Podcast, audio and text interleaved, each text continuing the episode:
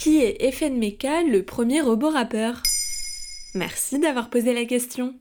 Alors que le mot influenceur est à peine entré dans notre vocabulaire, voilà déjà que l'intelligence artificielle s'en mêle. Des influenceuses et influenceurs virtuels voient le jour, ça et là, sur différentes plateformes. On peut citer la pionnière du genre, Lil Michaela, 3 millions de followers sur Instagram. Mais voilà que l'IA part désormais à la conquête du monde de la musique. Avec FN Meka, le premier robot rappeur.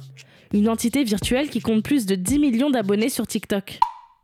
Deux ans que ses créateurs travaillent pour le faire connaître dans le monde entier grâce à des campagnes de partenariat avec les plus grandes marques, comme Starbucks ou Sony. Concrètement, ils créent des illustrations réalistes en 3D de leurs personnages, utilisant les produits des marques, et façonnent des vidéos où ils s'adressent à son public. Deux ans de travail acharné pour finalement décrocher un contrat avec l'énorme maison de disques Capitol Records, qui est notamment chargée du catalogue des Beatles.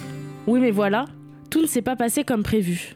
Qui est derrière FNMK les créateurs de FNMK sont Anthony Martini et Brandon Lee, fondateurs et dirigeants de Factory New, une entreprise américaine spécialisée dans les êtres virtuels. Mais la base du problème réside dans le fait qu'ils sont blancs et leur personnage, FNMK, noir. On leur en tient rigueur notamment lorsqu'ils publient une illustration où on voit leur personnage en cellule se faire battre par un policier. Le collectif Industry Blackout, qui œuvre contre le racisme dans l'industrie culturelle, leur reproche alors de se moquer et de capitaliser sur les histoires de brutalité policière qui sévissent aux États-Unis. Accusés de faire véhiculer des clichés sur la communauté noire via leurs personnages, les créateurs de FNMK deviennent très vite l'ennemi numéro un de ce collectif qui dénonce.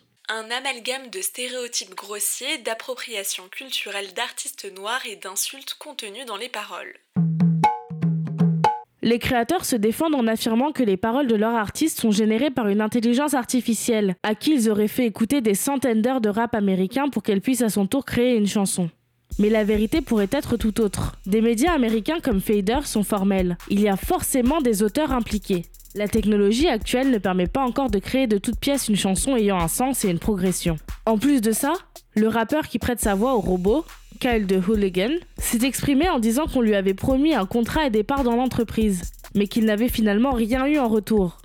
Un énième bad buzz pour Anthony Martini et Brandon Lee. Qu'est-il advenu de FNMK Eh bien, après une action du collectif Industry Blackout, Capitol Records a retiré des mains des créateurs le contrat qu'ils avaient signé. Sans maison de disque, et après toute cette mauvaise publicité, le projet a finalement été arrêté et FNMK a disparu des réseaux sociaux. Pas de panique pour les rappeurs humains, les robots sont encore loin d'être au point. Voilà qui est FNMK. Maintenant, vous savez, un épisode écrit et réalisé par Mayel Diallo. Ce podcast est disponible sur toutes les plateformes audio et si cet épisode vous a plu, n'hésitez pas à laisser des commentaires ou des étoiles sur vos applis de podcast préférés.